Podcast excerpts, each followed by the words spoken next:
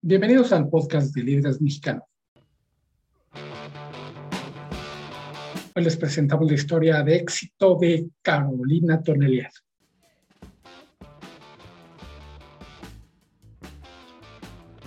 Hola, ¿qué tal? Mi nombre es Jacobo Bautista, soy director de estrategia digital en Líderes Mexicanos y hoy les tenemos la visita de Carolina Tonelier, quien es la manager de Latinoamérica y Brasil en Wines of Argentina. Se me hace un muy bonito trabajo el promover vinos. Y bueno, ella es natural de Mendoza en Argentina. Mendoza es la, la gran región de vinos en Argentina y su trabajo es promover precisamente el producto, no nada más de este territorio de Mendoza, sino de otras regiones vinícolas en Argentina, de la cual platicaremos con ella. Como saben, en Líderes Mexicanos tenemos desde hace muchísimo tiempo esta vocación de promover el consumo del vino, más que la cultura del vino, que a mí se me hace un poquito mamilón esto de la cultura del vino, sino el uso del vino y el consumo del vino en cualquier ocasión, a la menor provocación. Yo digo que siempre hay que tener una o dos botellas de vino en la alacena y una o dos o tres en el refrigerador.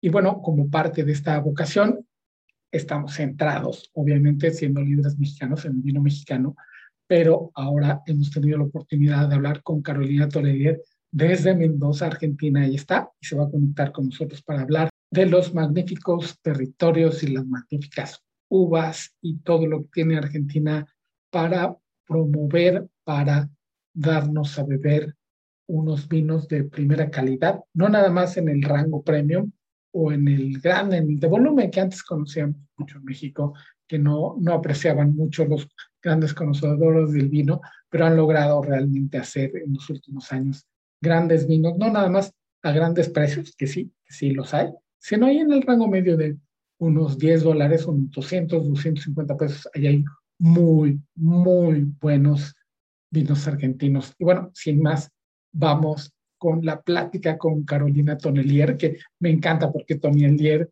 en, en francés es, es, tonel de barrica y este, bueno, ya terminó, terminó dedicada precisamente a los vinos. Pues vamos con él. Este, mil gracias por unirte al podcast de Líderes Mexicanos. Muchas gracias, Jacobo. Muchas gracias por la invitación. Bueno, eh, como te decía, mi, mi, nombre es Carolina Tonelier, vengo de la familia del vino también. Tonelier, de hecho, significa tonelero, es en francés. Así que eh, este tema del vino y las bodegas viene un poco en mi sangre. Yo nací adentro de una bodega, así que el aroma vino, el tema bodegas y todo, eh, está, bueno, lo tengo muy familiarizado. Argentina es, es, un, es un país donde el vino está está muy presente. Nosotros este, en México, la, la, cultura y sobre todo el uso del vino, ¿no? Está, apenas vamos tomando el paso, pero en Argentina el, el, comer con vino es lo más natural. Sí, sobre todo antes de que tuviéramos tantos eh, jugos y sodas para acompañar las comidas, acá se usaba mucho eh, comer con vino, inclusive con a los niños, por ahí el vino con soda. Eh, y se tomaba el vino de cualquier forma, que ahora estamos un poco volviendo a eso, ¿no? Porque el vino empezó siendo algo muy del día a día en las casas nuestras. Eh, Mendoza es una... No, yo vivo en Mendoza y Wines Argentina tiene sede en Mendoza. Acá, por ejemplo, en Argentina decimos que Dios atiende en Buenos Aires, porque todo se atiende en Buenos Aires, que es la gran capital, pero menos con el vino. El vino, Mendoza es la capital del vino. Acá tenemos más del 95%, 90% de las bodegas de Argentina, si bien también hay bodegas en el norte y en Patagonia y en otras zonas nuevas también. Eh, pero bueno, todo en Mendoza. Mendoza es muy vitícola, hay muchas vides, muchas bodegas, una gran eh, parte de la población que trabaja relacionado al mundo del vino. Eh, nosotros, desde cuando yo era chica, a, ver, hace varios años, 30 años, que era común ver en la casa, se compraba damajuana, vino en damajuana, se cenaba y se tomaba ese vino acompañando las copitas siempre, las comidas siempre. Era una copa de vino por almuerzo, por cena. estaba muy acostumbrada a ver que mi papá siempre tomara vino. Y también se daba por ahí a los chicos con bastante soda. O un día de calor en verano se tomaba con soda o se agregaba un hielo eh, y con eso no había problema. Sí se consumía en ese momento más de 90 litros per cápita al año, era muchísimo. Después empezaron a surgir eh, las otras sodas, la cerveza, eh, jugos para acompañar las comidas y eso compitió directamente con ese, ese consumo que teníamos de, vino. Así que bueno, fue, mm, eh, bajó el consumo de vino y ahí Argentina empezó a ver cómo exportar el vino. Y empezó a ver un poco los estándares de afuera, cómo se consumía el vino afuera, cómo era. Y ahora estamos en un momento de mm, ya se aprendió lo afuera, se aprendió, eh, se incorporó mucha tecnología, se aprendió acerca de, todo lo que se, bueno, todo parte de lo que se podía aprender. Eh, lo bueno es que hay unas generaciones de enólogos muy estudiosas eh, y muy curiosas, y ahora se está volcando una tendencia de descubrir lo propio, descubrir y reflejar lo que demuestra cada terroir. Entonces estamos en un proceso de, ver qué es el Malbec, qué es el Malbec, por ejemplo, en, esta zona de Cudo, en, en la subregión de Valle de Uco, de Gualtallari o o en el norte, y cuáles son las expresiones, y no solo del Malbec, sino de todas las otras variedades. Vos dijiste que habías probado varios vinos blancos. Hay vinos blancos re interesantes, que están descubriendo varios, y se están eh, se está dando importancia nuevamente a las variedades criollas, las originales, las, que teníamos acá en Argentina. La criolla, cereza chica, eh, y torrontés, bueno, el torrontés siempre ha estado vinificado, pero se les ha dado importancia y se las está redescubriendo. El torrontés es, es, es una maravilla que nos esté escuchando, si se puede acercar a un torrontés argentino, híjole, es, este, no he probado uno malo. Digo, habla bien también de, la, de los distribuidores en México, pero este, es una maravilla y además tiene muchas expresiones, ¿no? O sea, este, sí vale la pena ir este, buscando quién lo hace, quién lo produce y buscando las bodegas, que es mucho tu, tu trabajo, ¿no? En Wines of Argentina es, este, es sacar y, y además qué trabajo tan, tan delicioso el, el, el, dar a conocer en el mundo lo que tu tierra produce. Sí, totalmente. Eh, bueno, yo estoy en Wines of Argentina hace más de 12 años eh, y Wines of Argentina existe desde, eh, se constituyó, digamos, oficialmente en 1993 empezó como una asociación de 10 bodegas, 10 grandes bodegas que se asociaron para ir juntas a la London Wine, una de las grandes ferias de vino en esos momentos, en el 93, en los 90. Eh, y las bodegas se juntaron y dijeron, a ver, solas no vamos a hacer nada en una feria con un montón de regiones y de bodegas, vamos como Argentina, como país. Y de, ese fue el, el origen de Wines of Argentina.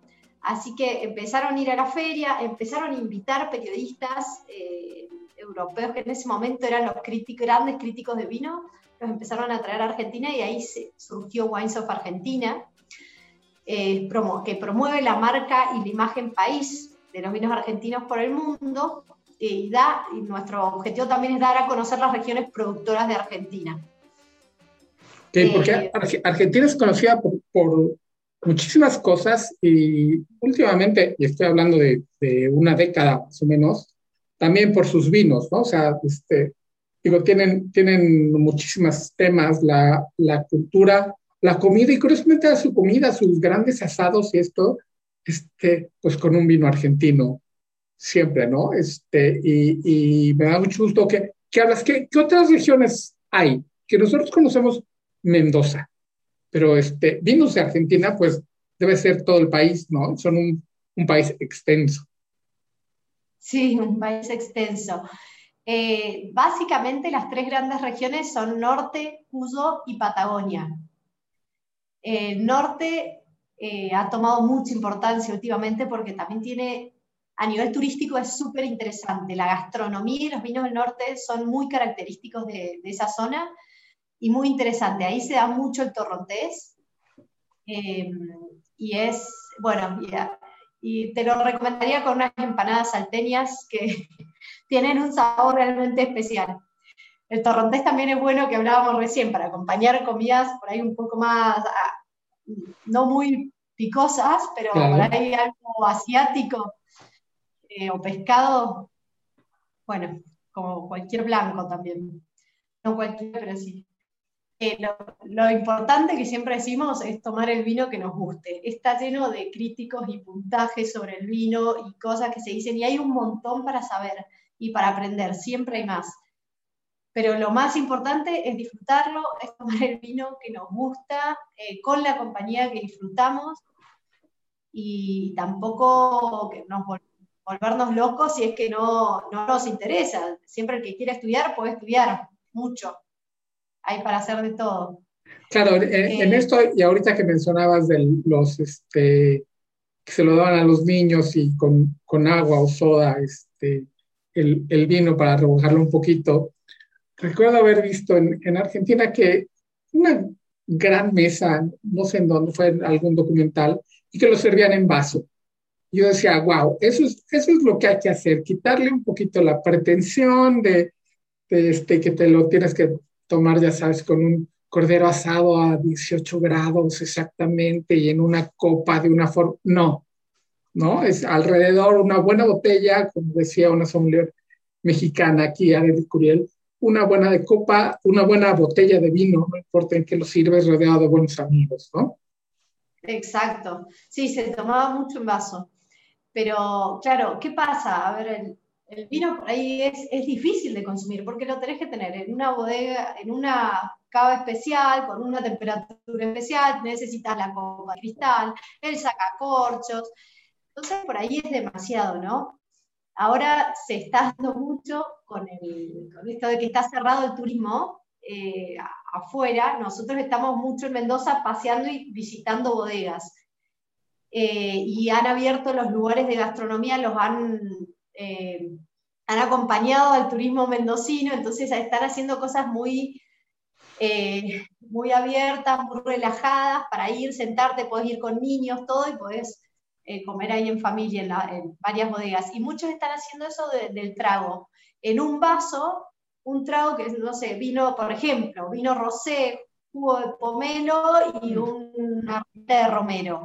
O hay Sauvignon Blanc con menta y, hay diferentes cosas que te pueden hacer con el vino y hay que sacarlo de esa contractura o esa, ese esquema cerrado de que tiene que ser la temperatura exacta con la copa, con, porque hay que disfrutarlo de todas maneras el vino. Si no, si lo estamos elitizando nosotros, y, y, acá lo que buscamos es, es, disfrute, es saber que se puede tomar en, en un camping en medio de la montaña o en la playa y tal vez tenías un vaso de lata, no tenías la copa de cristal. Y bueno, y ahí se toma si te gusta y listo.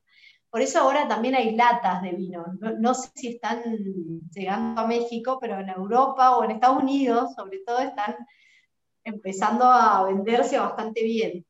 Entonces, aquí, aquí, llegó una, una chiquita, así, que era desechable y era como una copa bien servida, nomás. Y eso me encantaba, porque es es hacerlo más, más cotidiano. Aquí se hablaba mucho de la, de la cultura del vino. A mí no me gusta el término de la cultura del vino.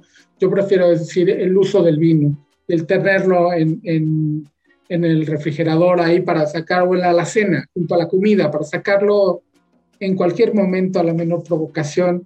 Y me acuerdo cuando me han dicho, este, bueno, ¿y en qué momento este, hay que beber vino? Cuando llegas a tu casa. Así para celebrar que regresaste a abrir cuando vas a comer. Sí, sí. Yo eh, me acordaba el otro día, tenía, cuando tenía mi primer hija recién nacida, eh, a ver, de dos, tres meses, ella tenía muchos cólicos y me la pasaba las noches eh, sacudiéndola encima y tratando de que se durmiera. Y la verdad es que uno después de trabajar todo el día o por ahí estar con el niño así que no para de llorar, se, se satura, se pone nervioso. Entonces me abrí un vino, me abrí un vino y me tomaba una copa. Y eso relaja. Y estaba sola. Claro.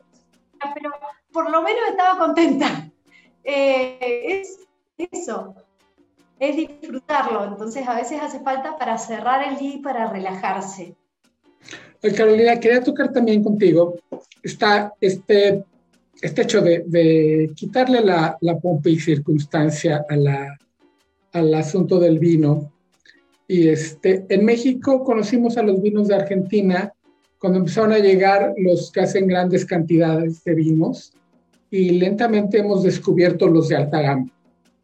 Y en Argentina se hacen, es más, conozco un par de enólogos de España, de las grandes regiones, que dijeron, no, yo para formarme tuve que ir a Mendoza a educarme, a ver cómo hacen vinos de Nuevo Mundo, ¿no? Y cuando dicen Nuevo Mundo en Europa, los franceses y los españoles hablan de Napa y hablan de Mendoza. Y dicen, ahí, ahí hay que poner el ojo porque ahí están haciendo las cosas muy bien. Y, este, y hay unos vinos de alta gama impresionantes también que hacen en Argentina, ¿no? No nos vayamos nada más. Está, está muy bien los, los vinos este, que, que hacen de, no sé, alrededor de, hablando del mercado mundial, alrededor de 10 dólares, más o menos, que es donde está el, gran fuerte ahorita. En, en, México, más o menos, tú tendrás las que, que se exporta más, pero también hay grandes, grandes vinos en Argentina, ¿no? Sí, así es, grandes vinos, grandes enojos. Eh, sí, hemos tenido casos, bueno, para el lado de los críticos, vinos que han salido puntuados con 100 puntos Parker o, ni hablar, mejores enólogos. Y, eh, en Mendoza o en Argentina confluye un poco eso de, de la historia heredada de, de Europa, porque hay muchos inmigrantes que vinieron en su momento a plantar vides acá. De hecho, por eso tenemos también la cepa originaria de Malbec, que en Francia, debido a la filoxera, se extinguió y acá quedó la cepa originaria. Eh, y aquel Malbec ha sido tan famoso porque se dio muy bien en, nuestro terroir. Eh, acá ha sido un poco eh, trabajar con esa herencia que traemos de Europa y otro poco lo que se está haciendo, que te comentaba recién ahora, es descubrir qué tiene nuestro terroir para decir, qué tenemos nosotros para decir con nuestros vinos, que nos reflejen a nosotros, no copiar estilos. Eh, así que sí, hay grandes vinos, hay grandes investigaciones.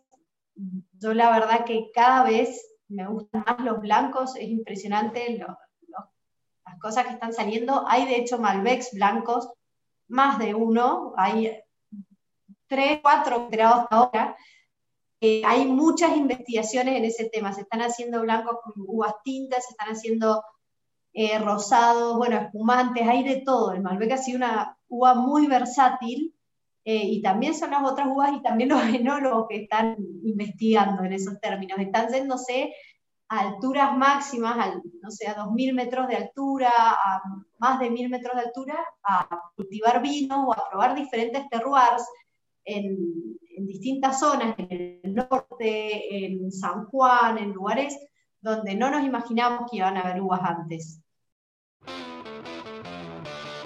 Ahorita que hablabas de, de, las alturas a las que se puede sembrar este vino, hay pegados porque si uno recorre de la, de la costa hacia adentro del continente en Argentina, pues nada más hay arriba para ir, ¿no? De repente. Cuéntanos, ¿Cómo es Mendoza? ¿Cómo, cómo es tu localidad? ¿Cómo es tu tierra? ¿Qué, qué, qué vas encontrando en cuestión de viñedos? ¿Hasta dónde te has topado? ¿Qué, qué siembras? ¿Cuál es lo más bajo? ¿Qué hay? ¿Qué hay en el, en el Valle de Uco? Bueno, el Valle de Uco tiene plantados de los 1100 hasta 1500 metros, más o menos, de altura sobre el nivel del mar. Tiene un aire fresco de montaña, un sol que le dan un carácter diferente al vino eh, hacen, por ejemplo, un color por ahí más brillante, aromas de frutas frescas. Eh, hacia el este, Mendoza es diferente, estamos más cerca de, estamos más bajos. Eh, y cada lugar tiene lo suyo. Valle Duco está, hay lugares nuevos, hay lugares nuevos que se están probando, que no tienen irrigación, por ahí que se rían solo con el, con el deshielo de las montañas, entonces son lugares súper naturales donde no hay influencia del ser humano, no hay fábricas, no hay nada, están en medio de la montaña. Son vinos prácticamente naturales o orgánicos, pero, pero bueno, usando algunas cosas que no se pueden llamar orgánicos. Valle Uco es, es, mágico a nivel paisaje también, es lindísimo. Uno cuando va yendo desde la ciudad de Mendoza a Valle Uco, cuando va por el camino de los cerrillos, ve, se le abren los cerros y ve todo un valle lleno de viñedos, rodeado de, montañas y de la cordillera de los Andes, que es impresionante y la montaña está, está ahí, soy montaña cordillera de, la más alta, está a 5.000, 6.000 metros de altura, por esos lados. Así bueno, están cada vez investigando más, intentando llegar más alto con los viñedos, más alto o a lugares más diferentes. Hay viñedos, hay proyectos muy chicos, proyectos muy grandes, eh, y cada uno con, eh, con, a ver, con su forma y su forma y su, bueno, su estética, digamos, su, vino diferente. Este, eh, de otros valles, porque pasa, por ejemplo, aquí en México, que conocemos en el imaginario público está el Valle de Guadalupe, y uno llega al Valle de Guadalupe y resulta que hay el Valle San Vicente, Ojos Negros, y ya hay mucho más. Aquí yo menciono mucho el Valle de Uco porque nos pasa lo mismo con, con Argentina, con Mendoza. El que tenemos en, en la mente es, es, el Valle de Uco, pero sabemos que no es lo único, que, están, que hay otros valles, otras regiones ahí cerca de Mendoza. ¿Cuáles son? Mira, cerca de Mendoza, por ejemplo, la región Cuyo es La Rioja, San Juan y Mendoza. Eh, si te vas en detalle a Mendoza, tenés eh, Valleduco, tenés Luján de Cuyo, que es una de las primeras regiones, tenés eh, Maipú, tenés la zona este, los vinos con denominación de origen, por ejemplo, son de, de, Luján de Cuyo y están saliendo también algunos otros. Pero todas estas zonas, cada una tiene sus características. Y de hecho, si, si vamos al Malbec, el Malbec también es característico, por ejemplo, según cada una de las zonas. Entonces, por ahí se distingue, no sé, un suelo, por ejemplo, un color más brillante o más aromático en el en Valle Duco y en Luján de Cuyo es un poco diferente. Eh, y a su vez también hay diferencias entre el Malbec de Patagonia o el de Salta. Por eso a nosotros nos gusta hablar mucho eh, del Malbec, como que hay mucho más por descubrir, pero también tenemos muchísimas otras variedades además de esa. Sí, pero solo en Malbec, nada más pensando en, en la uva que hizo de Argentina su patria, que yo, yo invitaría a quien se escucha que no se quedara solo con, con una etiqueta, y este, en detrimento de, de quien sea de esa bodega, que si encuentran un, un, un, Malbec argentino, prueben diferentes regiones, ¿no? Porque como dices, este, Malbec argentino no es, no es solamente una expresión. Eh, no es una expresión, hay, es muy versátil. Eh, y bueno, y súper eh, llevable con un montón de comidas diferentes. Acá, acá en Mendoza sí tenemos la, la altura más alta de, de, la cordillera de los Andes, que es el, tenemos el Cerro Concagua, de casi 7.000 metros de altura. Eh, y la, ahí tenemos, bueno, como decíamos, Valle Duco, que integra Tunuyán, Tupungato y San Carlos. Eh, la primera zona, donde te decía que son los primeros viñedos, Luján de Cuyo y Maipú, los oasis norte, la Valle y Las Heras, y este, San Martín, Rivadavia, Junín, Santa Rosa y La Paz. Y también en la parte sur están San Rafael, Managua y Alvear, que eso sería toda la provincia de Mendoza. Es, es compleja, hay bastante. Hay mucho por descubrir si queremos adentrarnos. Sí, sí, si alguien que nos escucha está planeando un, este, un viaje por Argentina centrado en, la, en su comida y en, y en sus vinos, híjole, tienen que reservarle bastantito tiempo solamente a la región, ¿no? Para que dé tiempo de, entre bodegas, conocer las más que se puedan. Carolina, en, en, tu trabajo que eres este manager para Brasil y la talla de América Latina, ¿qué tanto sientes que en México conocemos todo lo que se hace? ¿Qué tanto nos falta por, por descubrir? Miren, la, la, impronta sería disfrutar, digamos. ¿Qué tanto más queremos disfrutar? tomar, eh, ¿cómo, queremos incorporar el vino a nuestras vidas o cómo, cómo queremos hacerlo. Idealmente, bueno, los viajes son lo, es lo mejor. Un viaje, ir, conocer, ver las bodegas, ver la zona, ver de dónde sale el vino y quién hace el vino. Eh, eso es re interesante para el que le gusta comer y beber bien. Yo sé que a los mexicanos les gusta porque extraño no ir hace ya más de un año eh, por lo bien que la pasan ahí. Eh, sí, yo recomendaría, por ejemplo, si llegan a venir para Argentina, intentar hacer las tres regiones, ir a Salta, a Cafayate, venir a, Cuyo, la zona de Cuyo, por ahí Mendoza es la, la principal, y después ir a Patagonia también a ver algunas bodegas porque además cada zona tiene lo suyo, entonces Salta tiene la parte gastronómica muy interesante. Eh, la gastronomía en realidad está en todas las bodegas, pero es diferente y es característica. En Mendoza también, no sé, si a alguno le gusta esquiar o hacer alguna cosa de montaña, se puede hacer. Está lleno de spas y hoteles divinos. Y en Patagonia están, bueno, la zona es, un, es muy linda. Está lleno de bosques y parques para ir a visitar. Em, así que bueno, no sé, les recomiendo empezar por tomar, por visitar nuestra página web que hicimos para venta de vinos ahora, que es, el link es www.malbecfestival.com.mx. Ahí estamos promocionando varios Malbecs e incluso estamos vendiendo kits de Malbecs con la posibilidad de acceder después a una cata virtual con los enólogos que hicieron esos Malbecs. Así que son muy interesantes para probar. Eh, pueden empezar probando Malbecs jóvenes si no consumen vino y después irse hacia otros, eh, también rosados, también espumantes, y después se pueden ir hacia los más complejos, por ahí. Tienen más eh, madera o son un poco más fuertes en la boca puedo comprar ahí mi kit de vinos, son varios vinos.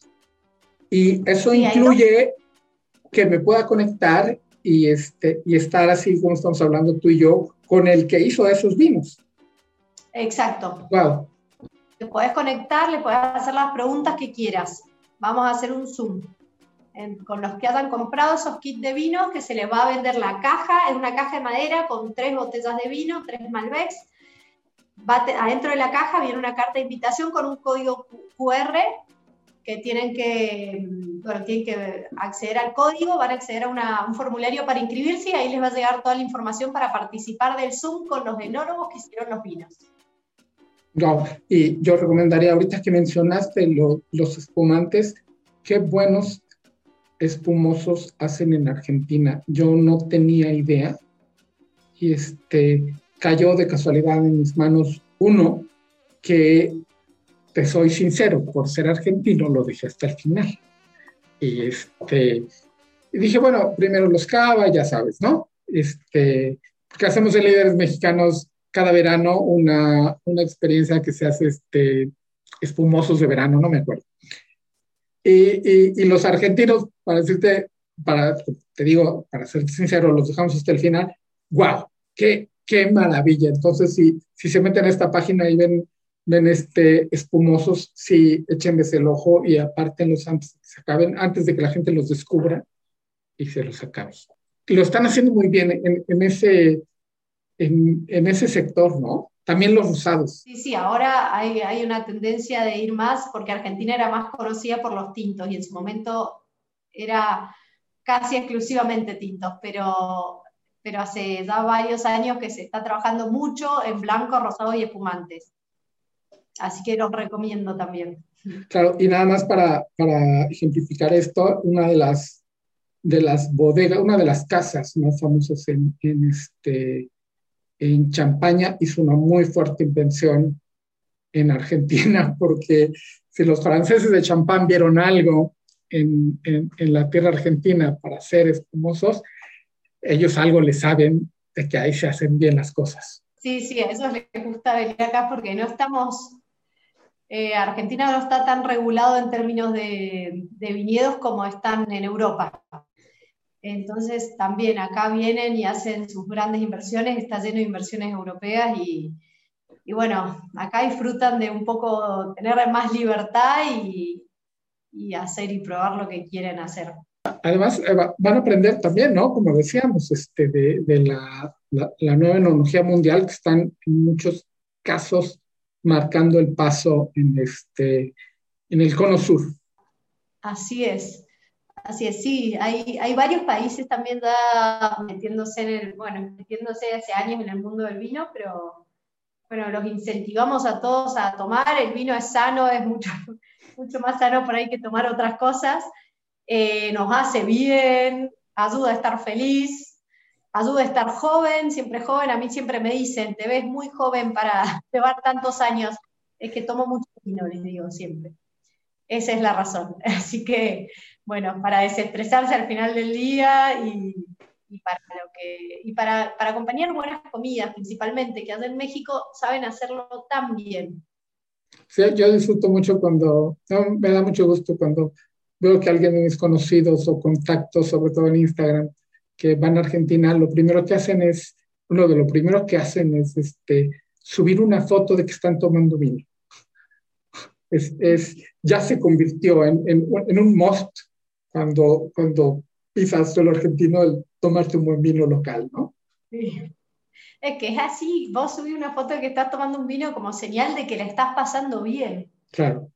Este, ya para terminar, este, Caro, en, en, en, Argentina me decías que este, este la, la, organización de la que formas parte, Wines of Argentina, surgió cuando el consumo per cápita bajó este, al interior. Ahora, ¿cómo van? ¿Qué tanto están tomando los argentinos sus vinos? Y ahora con la pandemia, eh, todos estamos tomando un poco más. Estamos encerrados en las casas, claro, al no salir tanto a bares, eh, parece que se ha consumido y no viajar, se ha gastado plata en comprar vino en la casa. Así que a nivel estadísticas no, no ha estado mal el tema de vino. Se ve que es, una buena compañía el vino en la casa. Porque uno no toma como para pasarse la línea, eh, estar de fiesta y tampoco, y bueno, toma para pasar un buen rato o relajarse y, por ahí salir un poco de, de, lo que ha estado todo el día. Entonces, no, hay, las ventas están bien a nivel interno y a nivel externo también, por suerte. Sí, ya, ya recomendaste este, tu página, les vamos a dejar el link en la, en la descripción, independientemente de la plataforma en la que nos escuchen, Spotify o Apple. Este, el, cuando sales, que ya lentamente estamos saliendo un poquito más al restaurante, obviamente la botella sale más cara. Cuando la pides a través, por ejemplo, de la página, puedes gastar un poquito más arriba o, o comprar más vino. Y, claro. y, y tenerlo en casa, la comida sabe mejor. Así es. Sabe mejor, la compañía sabe mejor también con un buen vino. Eh, y bueno, y se hace, se hace más llevadero todo esto. Nosotros decíamos, hace, hace mucho cuando empecé, las acciones en, en México eran todos festivales, Wine and Food Festival, Wine Gourmet and Golf Festival. Y hay un montón de actividades y cosas lindísimas, impresionantes, pero este, este mundo nos ha llevado a cambiar a todos. Así que ahora eh, pensábamos, bueno, cómo apoyar un poco a todo esto, que se, han cerrado restaurantes, que no están trabajando, que la gente no sale. Y la idea es llevar un poco un mensaje de, pasemos un buen rato, relajémonos, eh, ya esto ya va a pasar, ya podemos seguir pero pasemos un buen rato en casa. Entonces, por eso dijimos, bueno, hacemos la página, eh, que cada uno pueda comprar, le llegue el vino a su casa porque llega a través de Mercado Libre, así que la compra está totalmente asegurada y le lleguen 24 horas el vino y, bueno, no estamos eh, promoviendo que, se siga eh, viralizando este, este problema que nos mantiene a todo el mundo encerrado en sus casas pero tampoco dejemos de disfrutar la vida. Entonces la idea es dejar un mensaje de esperanza y de disfrute. Sigámosla pasando bien, la plata que no podemos gastar en viajes, gastémosla en disfrutar en la casa. Claro, y ahora que están de moda los unboxings y los videos, no hay nada más bonito que recibir una este, caja de madera con vinos adentro. Si son de Argentina, pues qué mejor. Carolina, muchísimas gracias por, este, por acceder a esta, a esta plática de vinos argentinos. Esperamos que pronto nos podamos ver en vivo y podamos degustar juntos este, alguna muy buena botella de Malbec argentino con comida mexicana. Así es, muchas gracias Jacobo, muchas gracias por la invitación. No, hombre. Le agradecemos muchísimo su presencia a Carolina Tolelier, Brasil and Latam Manager de Wines Argentina, que también en su región le toca México. Nosotros les recordamos que todos los lunes, 7 pm, subimos un nuevo episodio de nuestro podcast a Anchor FM, Spotify, Apple, Google Podcast y todos los lugares donde pueden encontrar los mejores podcasts del mundo, obviamente incluyendo este. Les recordamos que la revista Líderes Mexicanos la pueden encontrar en isu.com, www.isu.com, isu es con doble S y U. La edición impresa la pueden encontrar en amazon.com.mx. Nada más ahí la pueden encontrar. Pídanla y en menos de 48 horas la van a tener en sus manos y en redes sociales nos pueden seguir en Instagram en arroba líderes mexicanos. En Facebook nos encuentran como revista Líderes Mexicanos y en Twitter estamos como arroba líderes mexicano sin la S porque la S no ocupó. Mi nombre es Jacobo Bautista Raimundo, soy director de estrategia digital en Líderes Mexicanos, recordándoles y advirtiéndoles que nos volveremos a escuchar.